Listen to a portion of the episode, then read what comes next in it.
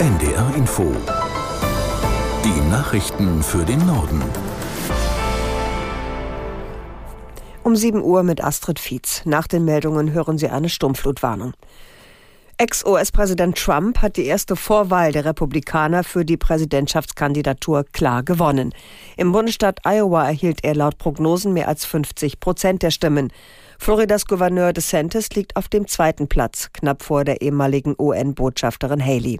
Aus Des Moines Sebastian Hesse. Keine drei Stunden nach Caucus Beginn trat Wahlsieger Donald Trump ans Mikrofon, um sich bei den Wählern zu bedanken und er schlug ungewohnt versöhnliche Töne an. Jetzt sei die Zeit für alle Patrioten gekommen, zueinander zu finden, sagte Trump, Demokraten und Republikaner. Ausdrücklich dankte er Ron und Nikki, seinen ernsthaftesten Konkurrenten. Man habe doch im Wahlkampf eine gute Zeit miteinander gehabt. In vielen der knapp 1700 Nachbarschaftszentren war noch nicht einmal abgestimmt worden. Da flimmerten schon die ersten Prognosen über die Bildschirme. Floridas Gouverneur Ron DeSantis beschwerte sich umgehend, die Medien hätten sich in die Wahl eingemischt, als sie Trump bereits zum Sieger ausriefen, während die Wahl vielerorts noch lief. Im schweizerischen Davos beginnt heute offiziell das Weltwirtschaftsforum. Im Zentrum steht in diesem Jahr der Krieg in der Ost. Aus Davos Jan Palokat. Den Auftakt macht die Nummer zwei in China, Regierungschef Li. Ihm folgen Auftritte von EU-Kommissionspräsidentin von der Leyen und des ukrainischen Präsidenten Zelensky. Auf dem Weltwirtschaftsforum werden in diesem Jahr 2800 Besucher erwartet, darunter mehr als 60 Staats- und Regierungschefs aus aller Welt. Ebenfalls heute werden die deutschen Regierungsmitglieder Habeck und Baerbock an öffentlichen Panels teilnehmen. Das Forum dauert noch bis Freitag. Die israelische Armee plant nach Angaben von Verteidigungsminister Galant einen Strategiewechsel bei ihrer Offensive gegen die radikal-islamische Hamas im Gazastreifen. Die intensiven Kämpfe im Norden des Küstenstreifens seien beendet, erklärte Galant. Aus Tel Aviv Jan-Christoph Kitzler. Medienberichten zufolge sagte er, dass auch im Süden die intensive Phase der Bodenoffensive bald vorüber sein werde. Dies entspricht Forderungen der USA, die auf eine neue Phase im Gazakrieg drängen. Gestern hatte es allerdings noch Berichte über heftige Luftangriffe auch aus dem Norden des Gazastreifens gegeben. Von dort hatte es schon vor Wochen geheißen, die Hamas würde die Kontrolle verlieren. Tatsächlich hatte sich die Terrororganisation dann aber weitere Kämpfe mit israelischen Streitkräften geliefert. In den letzten Tagen waren zudem wieder Raketen auch aus dem Norden des Gazastreifens auf Israel abgefeuert worden. Verbraucherschützer haben die Verschiebung des Klimageldes als nicht akzeptabel bezeichnet. Die Vorständin des Verbraucherzentrale Bundesverbands POP sagte der neuen Osnabrücker Zeitung, sie fordere, dass das Klimageld noch in diesem Jahr komme. Die Einnahmen in Milliardenhöhe aus dem CO2-Preis müsse die Bundesregierung schnellstmöglich über dieses Instrument an die Verbraucherinnen und Verbraucher zurückerstatten. In der EU sollen klimaschädliche Kältemittel in Wärmepumpen und Kühlanlagen in den kommenden Jahren schrittweise reduziert und durch klimafreundliche Alternativen ersetzt werden.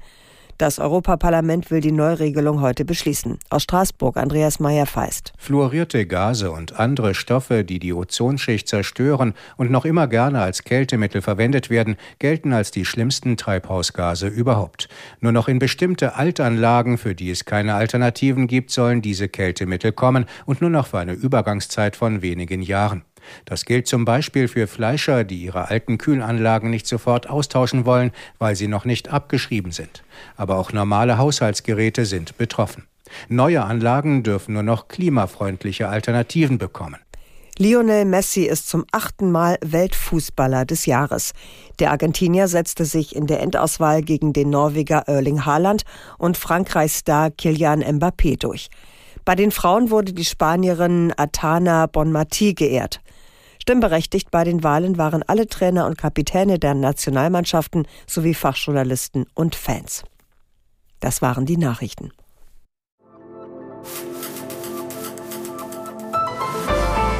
»1500 Meter über dem Meeresspiegel verschaffen sich Politiker und Geschäftsleute heute wieder eine Übersicht über Weltwirtschaft und die politische Weltlage in Davos beim Weltwirtschaftsforum. Es ist ein Kongress, es gibt Foren, Vorträge, Podien, aber es ist auch ein diplomatisches Forum, wie etwa auch die Sicherheitskonferenz in München oder die Flure der UN-Vollversammlung. Man kann sich unauffällig und unkompliziert treffen und Dinge besprechen ohne große Entourage. Katrin Hondel, unsere Schweiz-Korrespondentin, ist uns jetzt aus Davos zugeschaltet. Guten Morgen. Schönen guten Morgen. More than 300 public figures, mehr als 300 öffentliche Personen kündigt das Forum mit der Einladung stolz an. Und ja, die Gästeliste ist beeindruckend. Auf wen wird man achten, gerade zum Auftakt heute? Naja, also der in Anführungszeichen Stargast ist ganz sicher der ukrainische Präsident Zelensky. Der ist gestern Abend hier im Schneetreiben unter Riesenpolizeiaufgebot in Davos angekommen, mit dem Zug übrigens. Äh, er wird heute Nachmittag im Kongresszentrum sprechen. Am Vormittag aber hält gleich zum Auftakt der chinesische Ministerpräsident Li Chang eine Rede. Das wird mit Spannung erwartet, mit Blick auf den russischen Angriffskrieg in der Ukraine. Aber natürlich auch was die globalen Handelsbeziehungen angeht. Man kennt es die Spannungen zwischen USA und China sind äh, enorm. Ja, und auch sonst äh, hat sich viel Prominenz angekündigt. Insgesamt 100 Vertreterinnen und Vertreter von Regierungen sind da. EU-Kommissionspräsidentin von der Leyen, US-Außenminister Blinken, Frankreichs Präsident Macron, der argentinische Präsident Millet, der neue aus Deutschland, gleich vier Minister, Habeck, Baerbock, Lindner. Äh, äh, ja, und ganz wichtig, äh, sehr, sehr viele Akteure aus dem Nahen und Mittleren Osten. Da ist man beim Weltwirtschaftsforum äh, der Stiftung, die das Ganze organisiert, organisiert, dem WEF, wie man hier kurz sagt, sehr stolz. Israels Präsident Herzog, Regierungschefs aus Katar, Libanon, Irak, Jordanien. Also es ist hier schon die Rede, dass äh, Davos ein Nahostgipfel werde. Jeder bringt also seine Agenda mit und will die Gelegenheit zu Gesprächen nutzen. Was wird also etwa der ukrainische Präsident zu erreichen suchen und was hat er zuvor bei seinem Besuch in Bern bei den politisch Verantwortlichen der Schweiz schon erreicht?